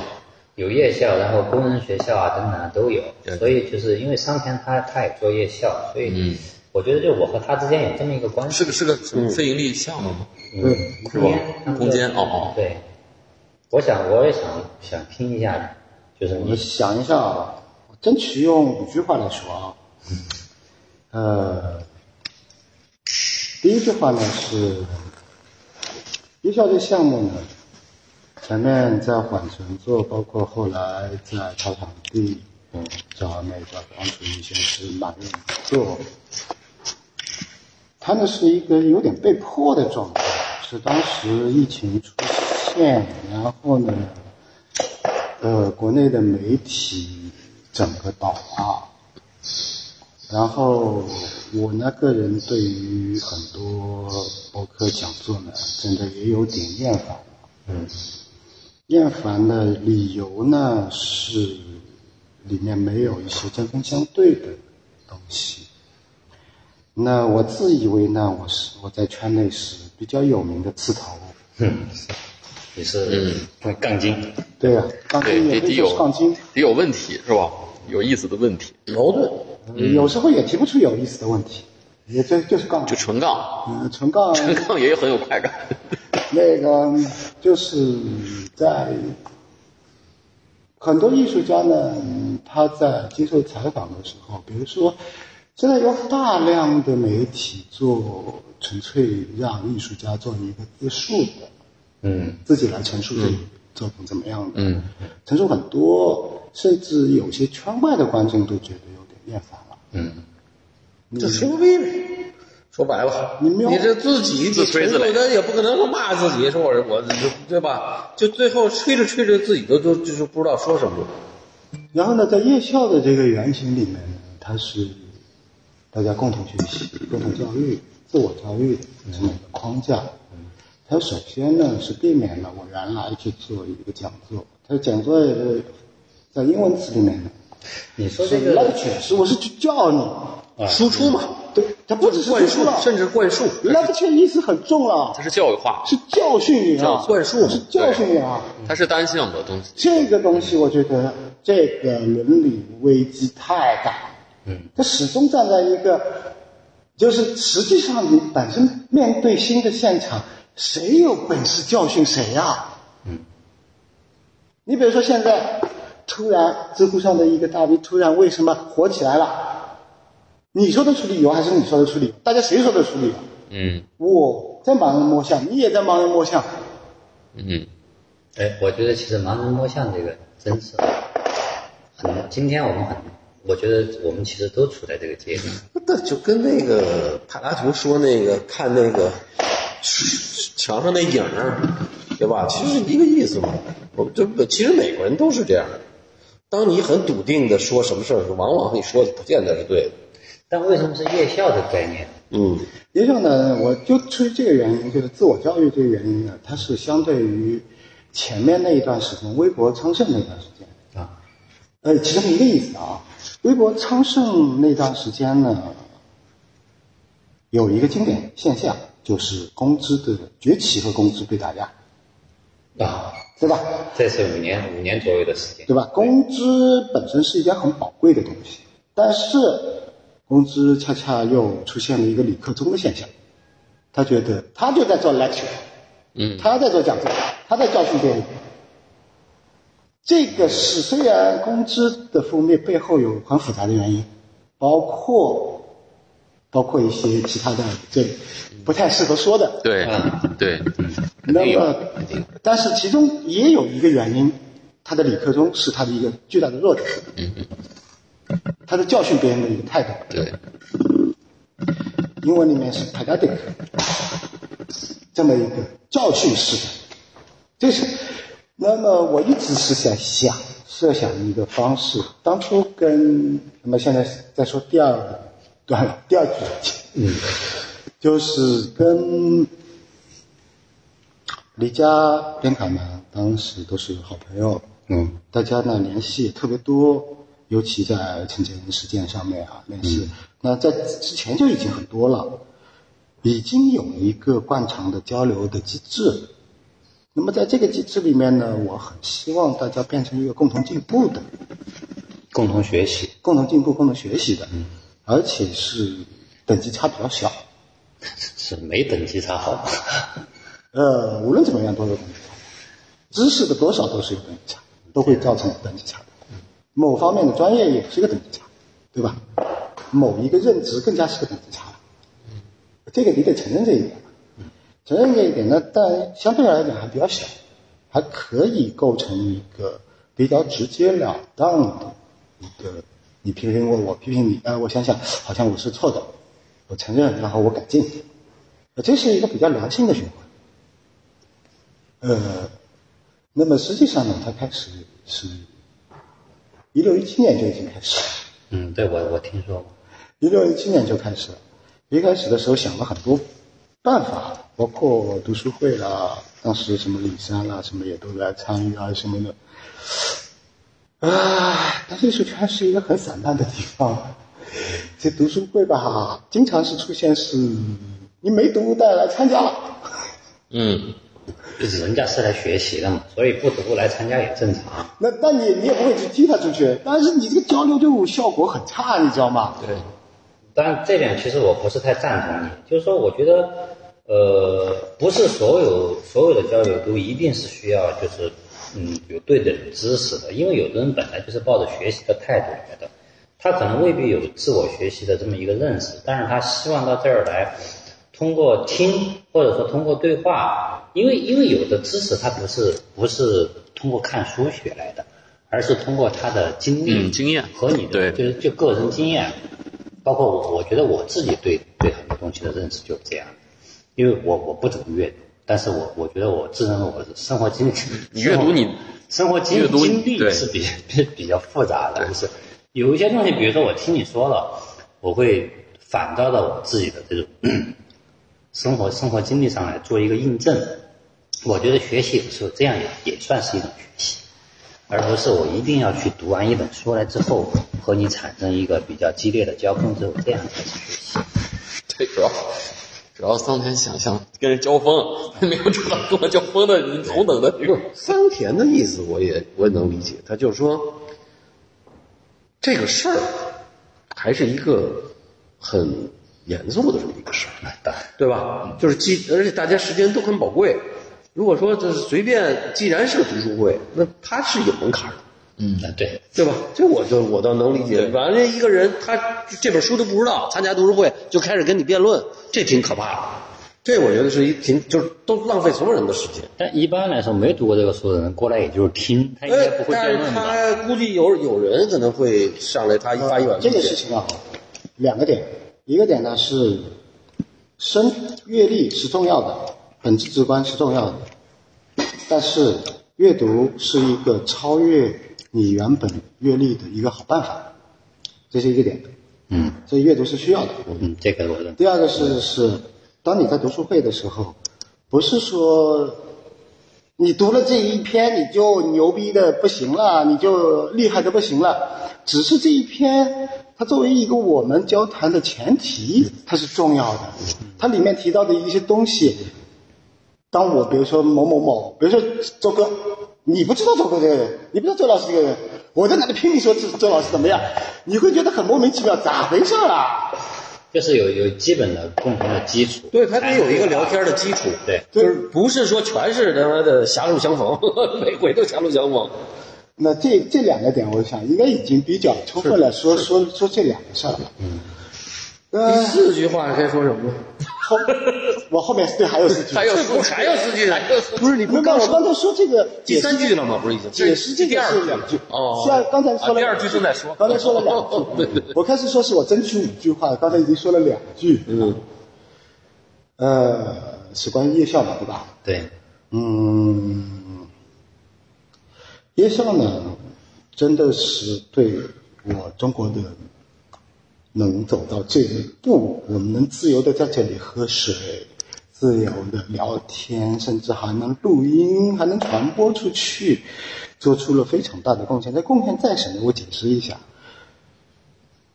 在大革命失败，一九二七年，中国工人阶级的组织达到一个高峰的时候，这是一个学术圈的共识，就是当时认为工人阶级的革命是可以成功的，甚至因为工人阶级的力量已经超越了俄国，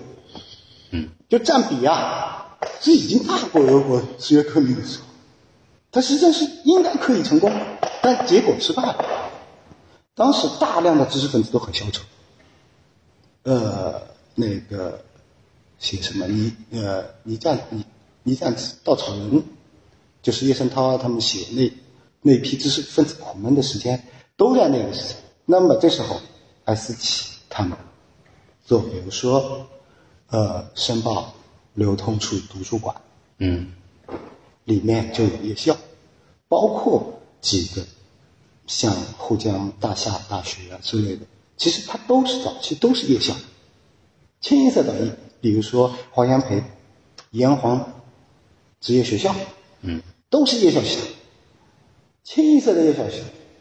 它就是其实跟现在的现象有点像，大量的网课，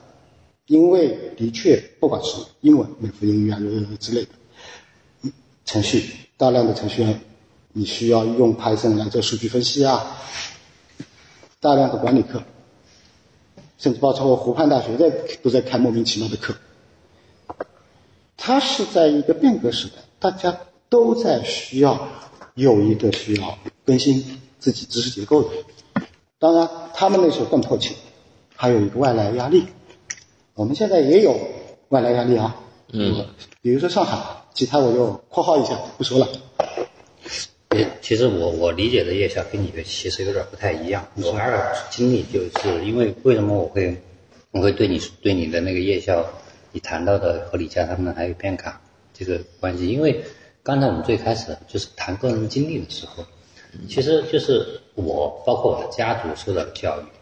其实和这个夜校比较比较类似。比如我的委培，我哥上的那个那个呃职工大学，包括我爸上杭州，我觉得工厂这个东西对我来说哈、就是说对，就是这个经历，包括这个教育的经历，就是对我的这个从我十八岁之后的这个东西是一个至关重要的，至关重要。所以我觉得就是我我在想问题或者思考问题的时候，好像在背后总有一个影子跟着我，就这么一个东西。对对，特别就是今今天之所以没有这个哈，就是集体的概念，它不是单个的我。那个时候的社会，就是你所谓的影子，其实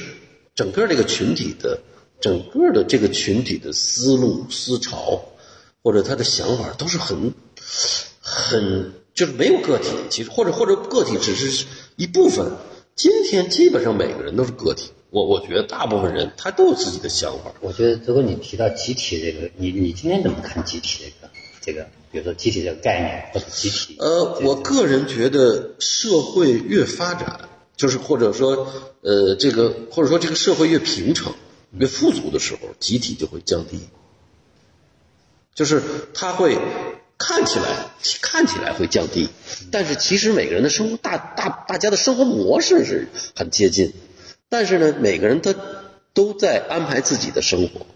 都在安排小家庭。当如果社会进入动荡的时候，人就会不自觉的集中在一起，去为了生存。这个时候，这些人抱团产生的这种集体思潮，那是被迫的。嗯，是由于外界，就你就像包括我们看《动物世界》也是，你比如它狮子，它必须得一群体在一起生活，它永远它变成单个的时候，它老死了。我觉得还是因为就是跟这个社会环境有关，就是您认为的那个集体的形成，其实是一种被迫使的。被迫的，被迫的，完全是被迫的。啊，他其实周老师刚才说的很好，而且我不认为周老师刚才最后说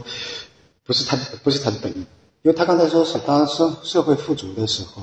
一个人会比较自由的去安排自己的生活，嗯但实际上他同时也会归属于不同的集体，会，对吧？但是松散，非常松散，呃就他不会感受到，就你听我说啊，这个词对不对呢？不是，你先听我说啊，他不会像他说他有一个影子，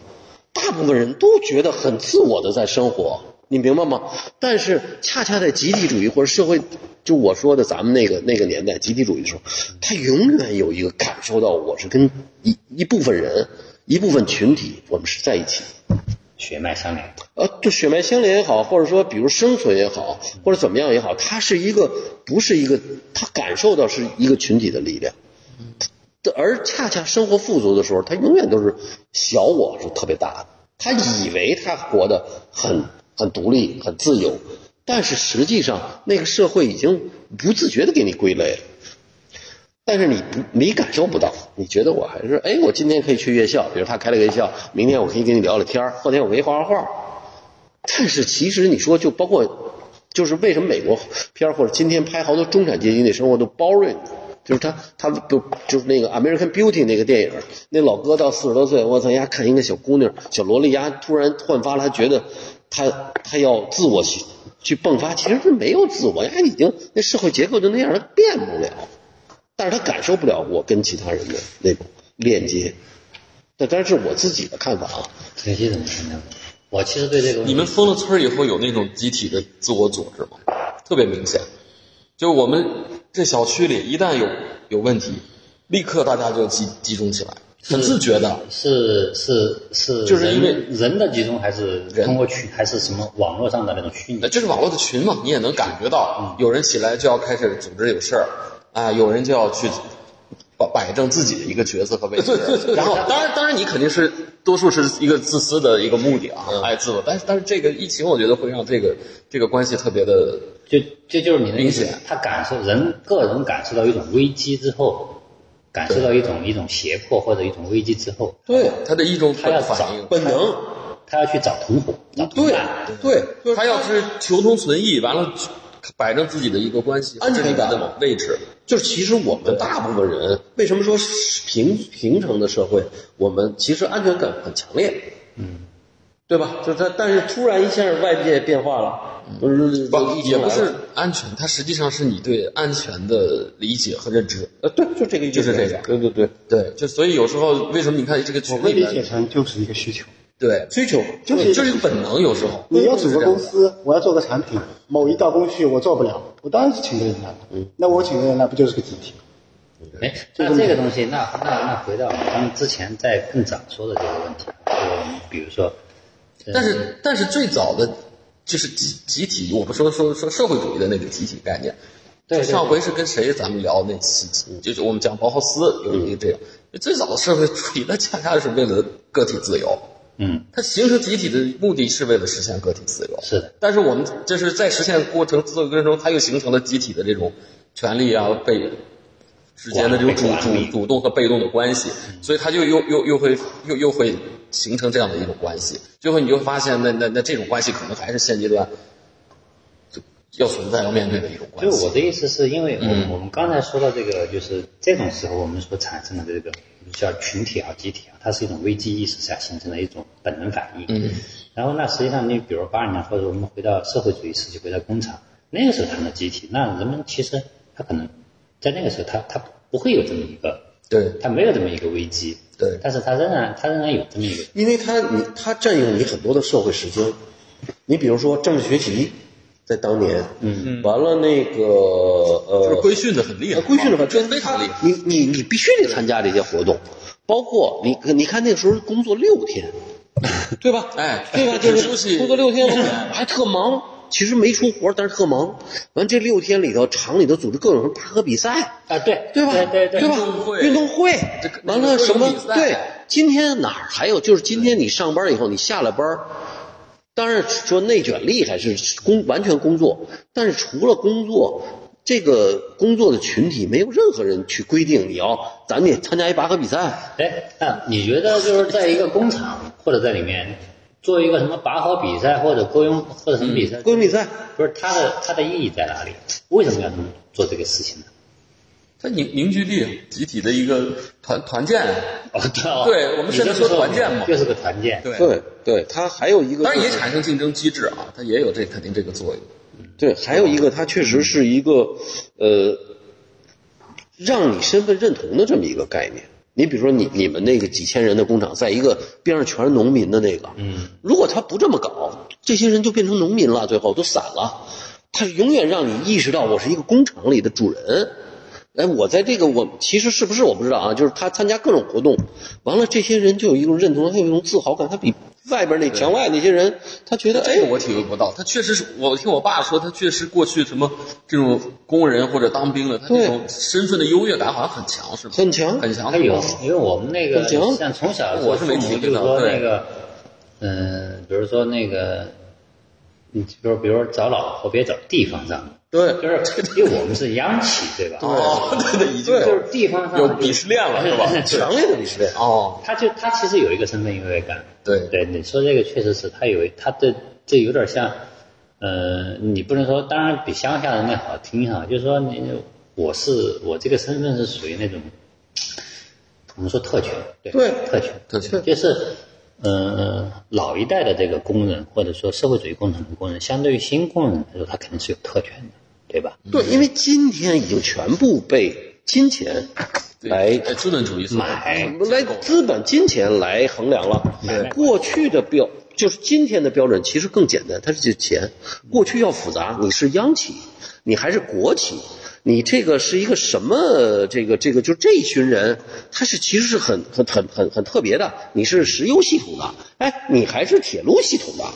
哎，你是部队系统的，哎，铁路系统也很牛，它也上下，它内部还分了很多层。对，都有等级。它是很多层，就是我，当然我们今天都说是工人阶级，其实完全不是工人阶级，你是纺织工人阶级，你还是他妈石油工人阶级。我操，这个要说就很可怕了。但是就是，但是我们今天翻过来看的时候，它其实没有一个标准，但是它确实有很多小集体。嗯，只不过今天呢，自由了，变成圈子了。哎，说我下了班儿，我去跟这波人一块玩儿，哎，跟那波人一块玩儿，它变成一个工，就是工作之后的休闲时间的这种圈子。我可以参加他，所以你看今天那个最明显的感觉，就今天顺义那个疫情嘛，嗯，实际上是说两个空，是一个是两个那空姐嘛，空乘，然后去了大兴，去了石景山，看了然后 朝阳的工体的 N 个酒吧，然后还去了中粮，去了电影院，最后还跑了一个北京和广州往返的航班，他们直。就是工作嘛，对。完了，我们的群里马上就开始说了，说他们现在这个这帮空乘怎么这么这么嚣张，这么自由，就是已经开始批斗了，就是这个东西。哎，我一想，这不很正常吗？这一个人我日常生活我日常生活，他这几天就整个一北京转了一圈，对这就是所有的，还还去了美甲店，还去了吃的什么串儿，还还说那个那个什么酒吧，就就是好多这种，这种批判其实毫无道理的，对因为这就是一个人的正常生活。那就很正常嘛。对结果大家觉得就是好像他这一个人，你他妈就应该在一个空着呃扰了整个北京似的，对。就是这个东西，就是就是之前前几天我们在聊的这个事情，就是因为我们其实，因为我我其实对那种空间啊，就是对参与也比较感兴趣，就是那个时候我们总想的是，就是艺术它可以作为一个病毒，它有感染的，它可以传染，它就是个 bug，对，它可以它就是个艺术，就是个 bug，因为因为你他妈想的跟别人不一样不。一样，对你有问题，你要不是 bug 就不是艺术了。说实话，就这个哦，今天咱们就聊，就咱们录音就到这儿，已经快两个小时了，估计别的人是不是听不了了？哎让郎灿得剪，就是让郎灿这剪，这这太可怕了，要不然对就是听对嗯。对，然后今天我操，艺术没成为病毒，他妈真正的病毒把你给干掉了。对。